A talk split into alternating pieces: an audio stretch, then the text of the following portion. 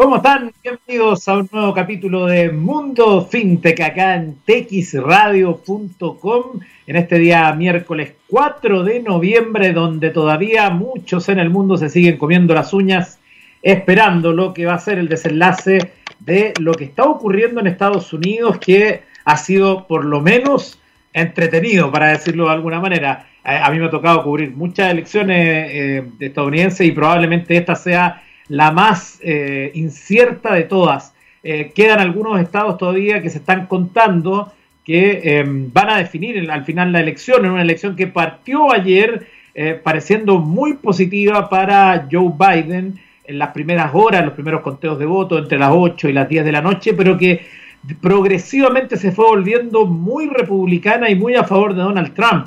Tanto así que, por ejemplo, como uno de los primeros resultados grandes que subimos fue el triunfo en Florida, donde volvió a imponerse Donald Trump, un estado donde tradicionalmente ganaban los demócratas, pero que por segunda elección vuelve a ganar Donald Trump. Y luego de eso comenzaron a ocurrir distintas cosas, porque parecía que eh, el triunfo de Trump era seguro, eh, comenzó a sacar ventajas en distintos estados, por ejemplo, uno de ellos que ha sido denominado como un estado clave, Georgia, donde sacó varios puntos de ventaja, pero eso se comenzó a revertir y hasta este minuto, hasta las 3 de la tarde con 5 minutos, siguen peleando voto a voto para dirimir qué va a ocurrir ahí. También en lo que está ocurriendo, déjenme ver, por ejemplo, aquí en Georgia, en este minuto, em, con el 93% de los votos escrutados, está ganando Donald Trump con el 50,3% y Biden tiene el 48,5%, por lo cual todavía quedan algunos votos, pero pareciera que Georgia va a ser para Donald Trump.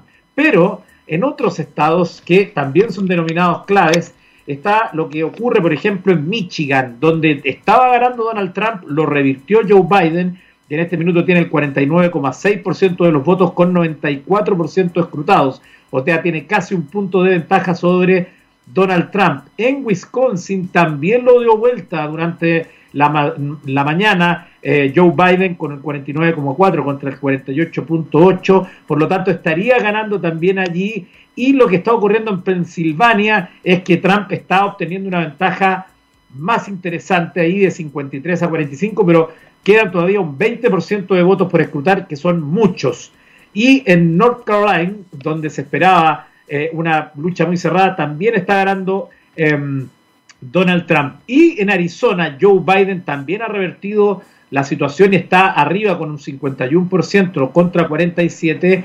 Y en Nevada, que también se espera sea un estado clave, está ganando Joe Biden, también lo revirtió y está con un 49,3 sobre un 48,7. Finalmente, en otro de los estados que queda, que es eh, Alaska, y que elige tres votos electorales, Trump gana con una ventaja eh, contundente. 60% de los votos tiene allí. Así que eso es lo que va ocurriendo. Uno de los últimos estados que ha cerrado es Maine, donde ganó Joe Biden con el 54,1 y eso le dio cuatro electores. Recordemos que en Estados Unidos las elecciones son indirectas y por lo tanto lo que ocurre es que el que gana un estado se lleva a todos los electores de ese estado. Por ejemplo, en Maine, al obtener eh, la mayoría Biden, se lleva los cuatro electores que son del colegio electoral y que van a votar entonces por Biden. En, este minuto, ¿cómo está la cosa?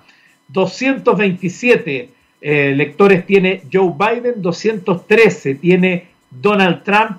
El número mágico, como sabemos, es 270 para ganar. Hay que ver entonces qué va a ocurrir en los estados eh, de la costa este, de la costa del Pacífico, es decir, donde está ganando Biden, que es em, Wisconsin, también en Michigan, donde está ganando, hay que ver si ese triunfo se va a consolidar, porque en caso de ser así va a ser fundamental entonces lo que pasa en Arizona y en Nevada, porque aparentemente en Carolina del Norte y en eh, Georgia va a ganar eh, Donald Trump, aunque todavía quedan votos por contar, y estos son los de votos por correo, que son mayormente demócratas. Por lo tanto, una elección, le guste a quien le guste, de miedo en la definición, con esto que puede eh, ser cualquiera de los dos ganadores. Hoy o mañana o incluso podemos estar hasta el viernes esperando para saber quién va a ser el presidente de Estados Unidos para los próximos cuatro años. La última vez que un presidente no logró la reelección, recordemos que el modelo eh, estadounidense es cuatro años con una única reelección, o sea, un presidente puede estar ocho años en ejercicio. Eh, el último que, no lo, que no lo logró fue George Bush padre. Luego de él, eh, tanto Bill Clinton como Bush hijo y Barack Obama lograron ser reelectos y estar ocho años en la Casa Blanca. Vamos a ver qué ocurre entonces con esto. ¿Por qué lo digo y por qué lo menciono? Porque justamente la gran polémica, incluso dentro del Partido Republicano, es la autoproclamación que hizo durante la madrugada em, Donald Trump, que dijo que había ganado la elección y que además acusó de fraude y que van a ir a las cortes que requieran ir.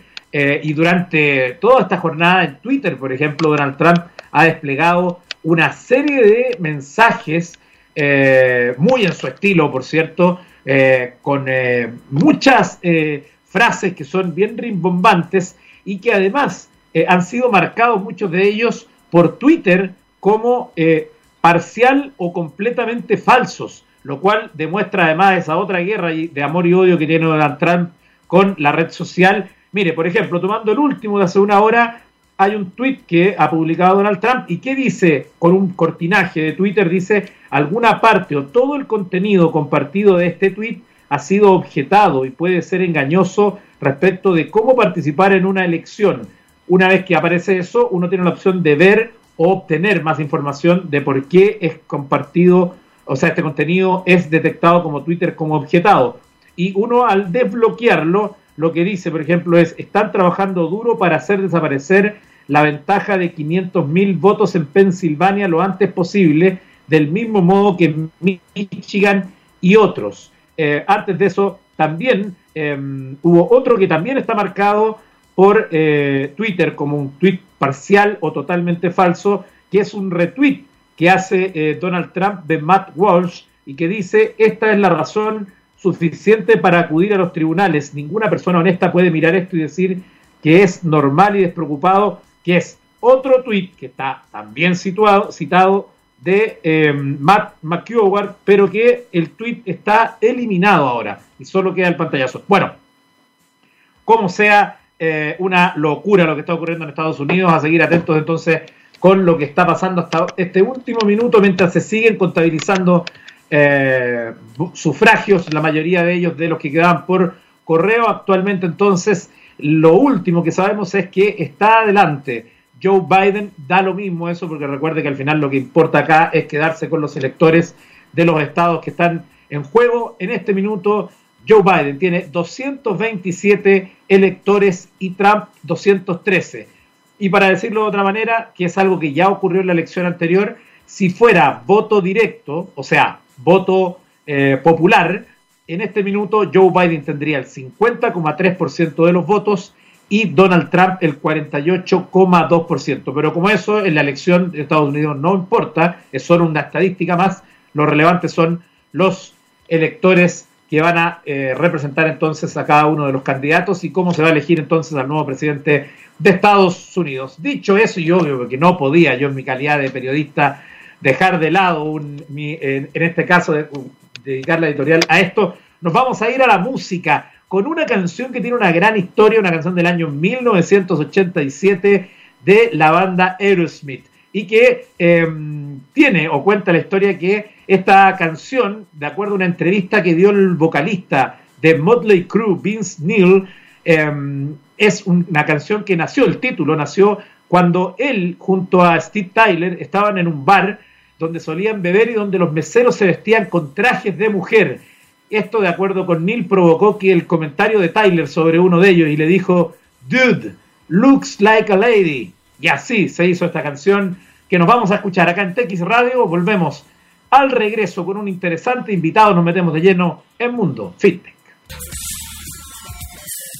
Estamos de regreso en Mundo FinTech. Dejamos atrás esta canción y esta historia que le contábamos de Aerosmith y el vocalista de Motley Crue, dos bandas legendarias. Y recibimos en nuestro programa a Ariel Gaona, CEO y cofundador de Itamap ApiPay. ¿Lo dije bien, eh, Ariel?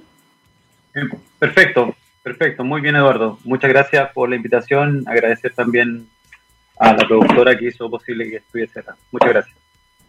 Por favor, gracias por acompañarnos. Eh, yo parto todas las entrevistas en este programa de la misma manera. Eh, me gustaría que nos contaras primero de qué se trata Itamap ApiPay. No sé si son servicios distintos o es lo mismo. Explícanos primero eso y después, para que ya lo vayas pensando, eh, me gustaría que nos contaras cuándo comenzó y qué estabas haciendo justo antes de esto, el, Ariel anterior a este emprendimiento. Perfecto. Eh, mira, bueno, les cuento, yo partí con Itanap primero, eh, donde yo encontraba una necesidad que existía en el mercado, dado que existía la, la industria de las, las fintech en general, eh, estaban incorporándose, se, estaban incorporando, generando mucho más medios de pago. Eh, por su lado, se había desacoplado de los bancos y donde cada vez iban a crecer más aún los medios de pago.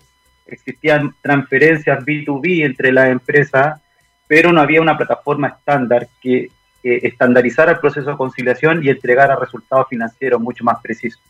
Eh, en el fondo, asegurar que una transacción que se hizo en una punta llegue al depósito bancario del, comercio que hizo la, transacción. Conciliación eh, tedioso, eh, manuales y que siempre eh, se pierde mucho dinero, hay mucho, mucha pérdida de dinero. Entonces yo definí que había una oportunidad ahí, todos hacen las conciliaciones de alguna manera en Excel o de distintas maneras, y lo que nosotros trabajamos en definir una plataforma estándar, que entregarle al cliente final en el fondo cómo configurar cualquier proceso de conciliación, ya sea de medios de pago, ya sea pagos de factura, cualquier tipo de procesos de conciliación, la idea es que el mismo usuario pueda crear, incorporar mucho más procesos, donde necesita tomar un origen y un destino y necesita que esos se concilien y entregarle obviamente sus diferencias. Eh, por ahí nació, eh, notamos que lanzamos un producto, rápidamente empezaron a llegar los clientes porque una problemática transversal, la plataforma está en compañías de seguro, en banco, en retail, en farmacia, saltamos a Colombia, entonces es una problemática que existe en, Latinoamérica porque, porque a medida que van aumentando los, los medios de pago digitales, más en pandemia, es importante tener el proceso de conciliación controlado, porque lo contrario, no sacamos nada de vender que un retail venda 100 millones de, dólares si en el fondo el medio pago o Visa no le paga esos 100 millones de dólares. Cae en un pago financiero. Eh, básicamente lo que hace la plataforma es eso. Toma la recaudación y va a pedirle a la contraparte que, le indique cuándo le va a depositar ese dinero. Y con eso aseguramos los estados financieros. Yo antes estaba, eh, no sé si se entiende, son temas muy financieros. Eh, claro. Básicamente un dolor financiero, muy, muy financiero.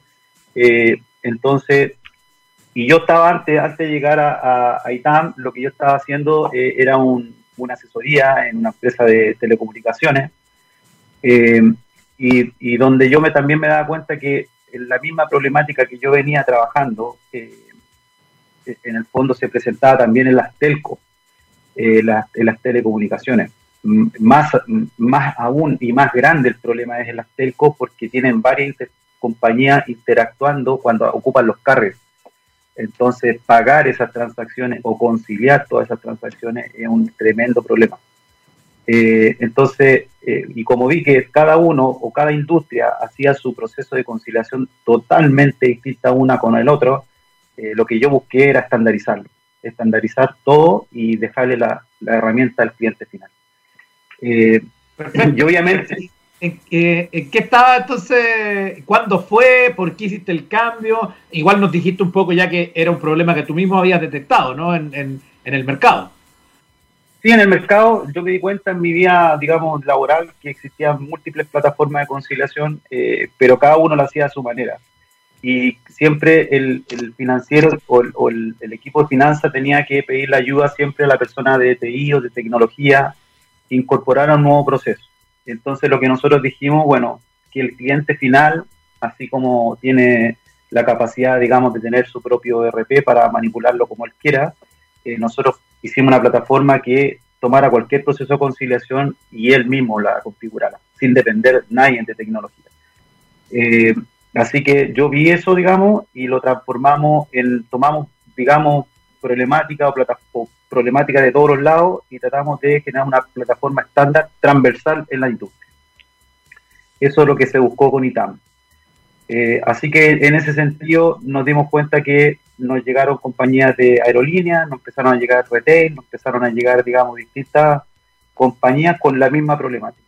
Eh, y uno piensa que la conciliación no, no, es importante, pero es la más vital cuando uno está entre pago entre B2B y entre B2C. Eh, si uno no tiene controlado esos pagos que lleguen a la cuenta corriente, ejemplo de un retail, eh, la empresa no tiene para pagar los sueldos, cae en un pago financiero. Entonces, eso es muy, muy importante, vital.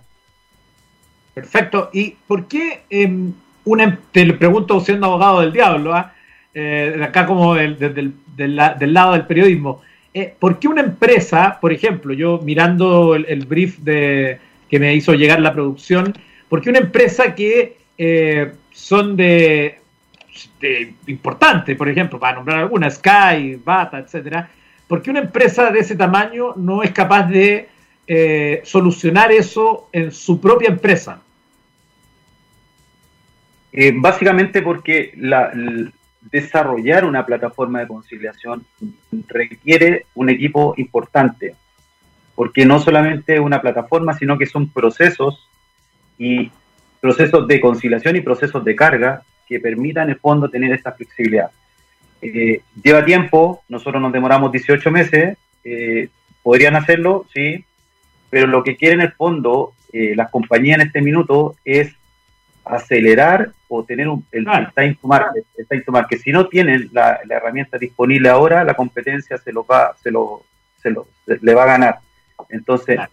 eh, como, como además la, la, empresa, la, la área financiera eh, requieren, eh, el equipo de, de, TI no habla temas financieros, son muy TI, regularmente necesitan una plataforma que hable en términos financieros. Entonces, eh, yo creo que esas dos problemáticas se han presentado porque ellos piensan externalizar un servicio que lo podrían desarrollar internamente, claro. porque en el fondo se dan cuenta que las competencias no basta con tener desarrolladores, tienen que entender el proceso contable. Y ahí está el valor de.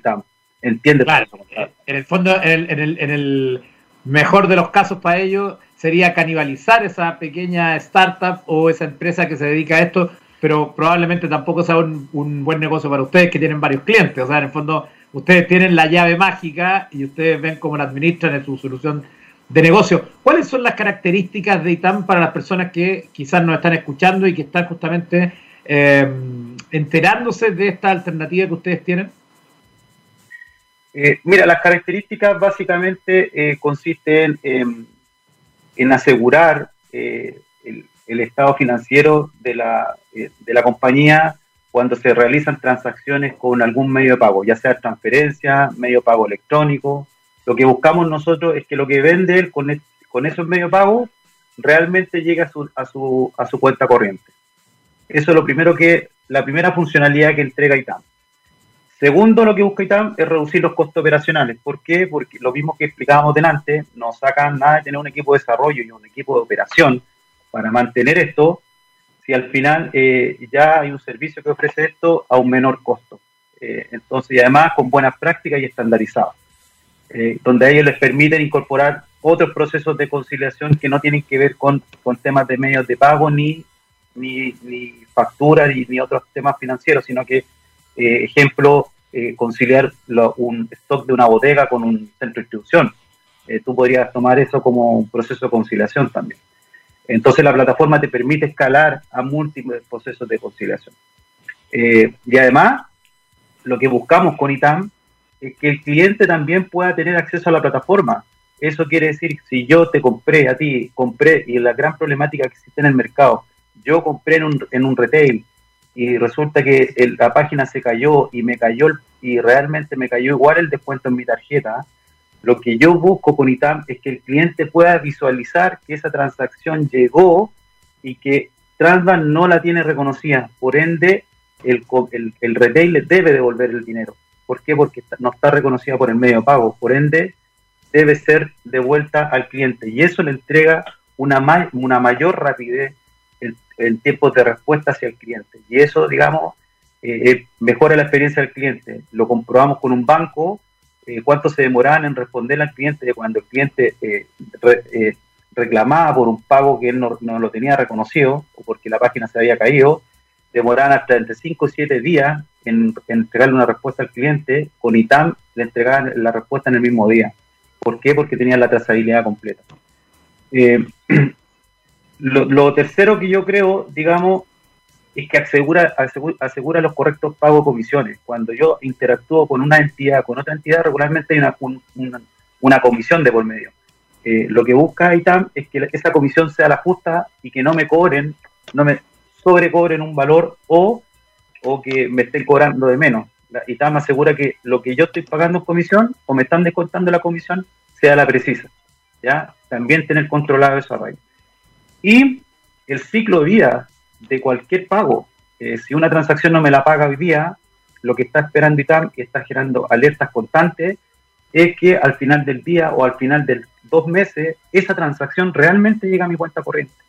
Entonces le ofrece esa trazabilidad para que esa transacción no se pierda en el tiempo.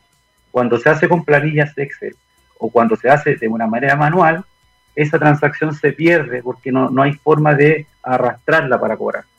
Eh, nosotros siempre le decimos al cliente que esas transacciones van a estar ahí hasta que nuestra contraparte no nos deposite. Entonces le da seguridad, le da seguridad a su estado financiero. Perfecto, súper claro. Ahí nos queda Ariel Gaona, CEO y cofundador de ITAM. Vamos a ir a la música acá en TX Radio y seguimos conversando con él. Nos vamos a ir hasta el año 1983 y ahí nos vamos a encontrar con la canción Falling de Def Leppard y estamos de vuelta en TX Radio. Estamos de regreso en este capítulo de Mundo FinTech acá en TX Radio en este día miércoles 4 de noviembre y estamos conversando con Ariel Gaona, CEO y cofundador de Itamap, que ya nos contó cómo funciona este servicio de conciliación y además sería interesante, Ariel, en estos minutos que nos contara, sin necesidad de que hablemos con nombres, de un ejemplo, por ejemplo, de, la, de cómo impacta el servicio de ustedes cuando no se usa y cuando se usa.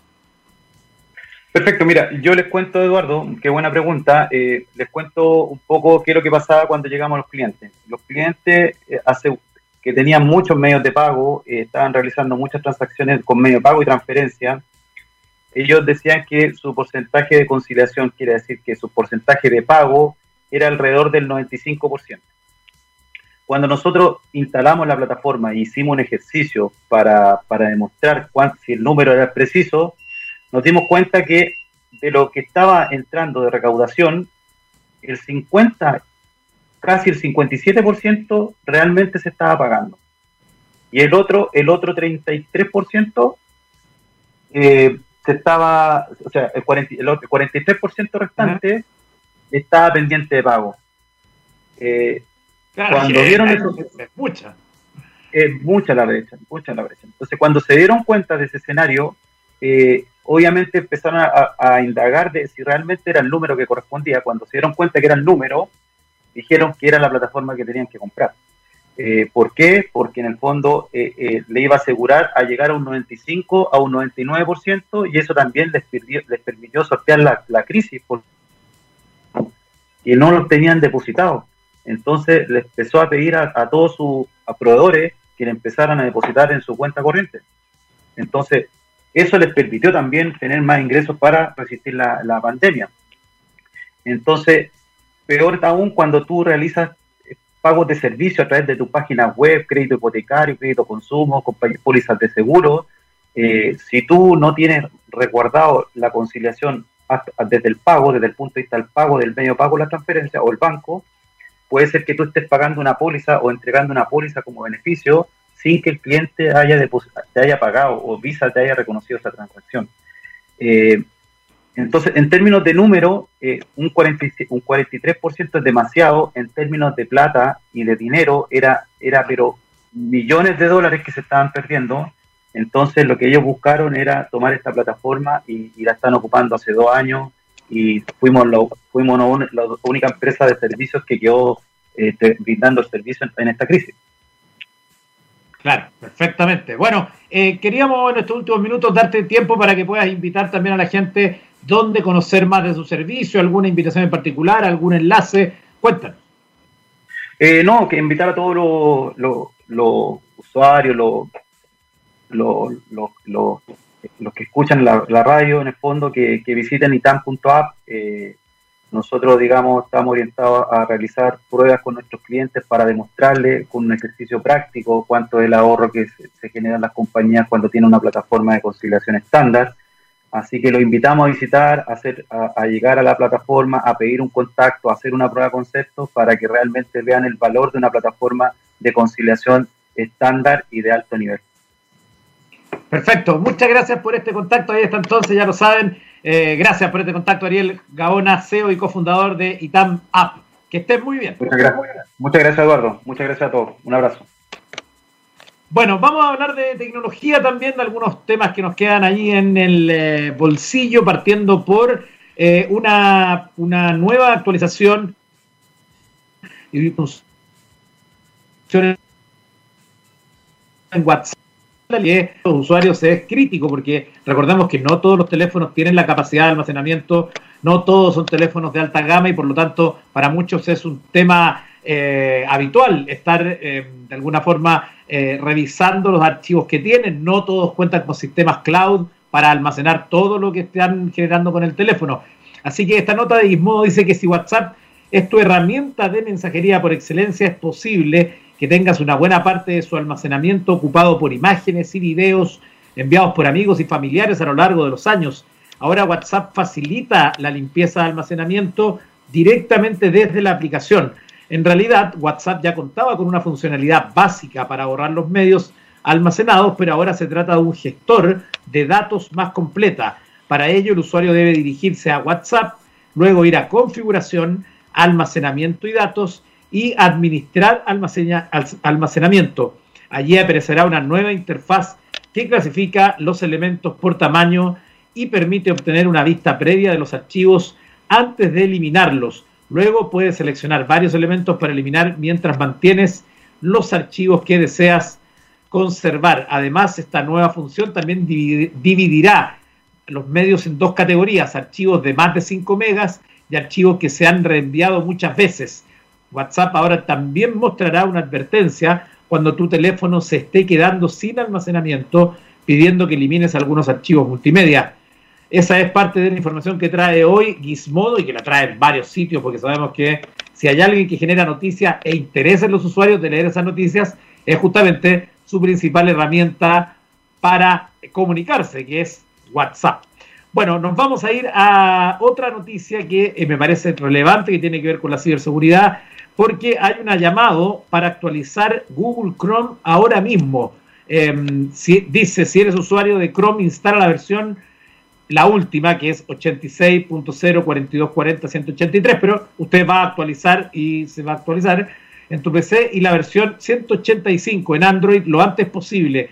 Estas actualizaciones eliminan varios fallos de seguridad, incluidas dos vulnerabilidades susceptibles a ataques de día cero que los cibercriminales están explotando activamente. Las amenazas de día cero son fallos de seguridad que los hackers logran explotar antes del lanzamiento de un software. El primer fallo de día cero se describe como CB corta E 2020-16009 y en las últimas notas de parche de seguridad de Chrome, la vulnerabilidad proviene del componente JavaScript B8 de Chrome en el escritorio, pero no se sabe mucho más en este momento.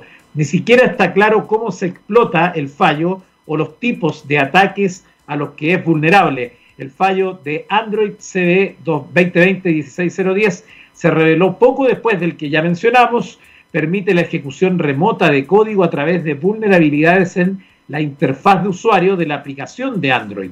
Esta es la segunda ronda de parches en dos semanas que aborda fallos de día cero. Una tercera vulnerabilidad afectaba a la biblioteca de fuentes, pero se corrigió el 20 de octubre. Ese error permitía a los hackers instalar malware de forma remota y se usó junto a otros junto a otro fallo de día cero encontrado con Windows 10 para otorgar a un virus malicioso un acceso aún mayor al sistema de la víctima. La buena noticia es que los tres fallos de Chrome ahora están corregidos y pronto habrá un parche para el error de Windows. Google lanzó un parche de seguridad el 20 de octubre y los parches de los dos que hemos mencionado hoy están disponibles desde hoy para el PC y Android.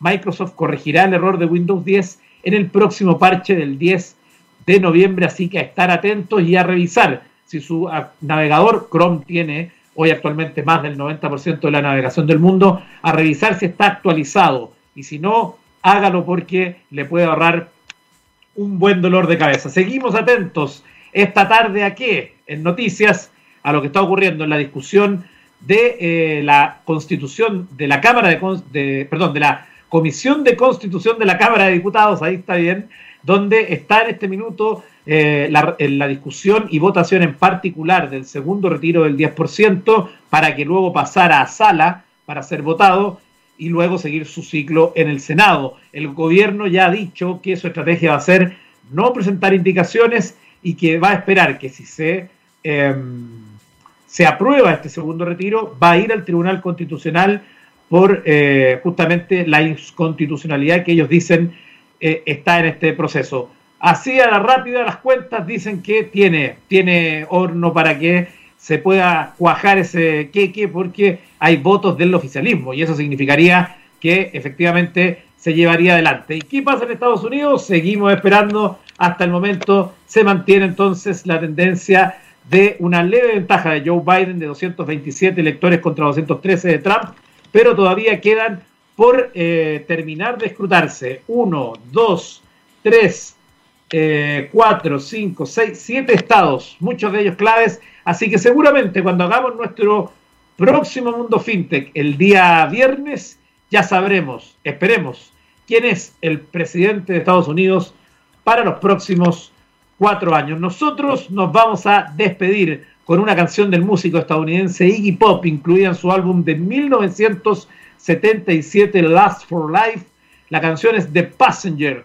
Que estén muy bien y sigan la sintonía de texradio.com.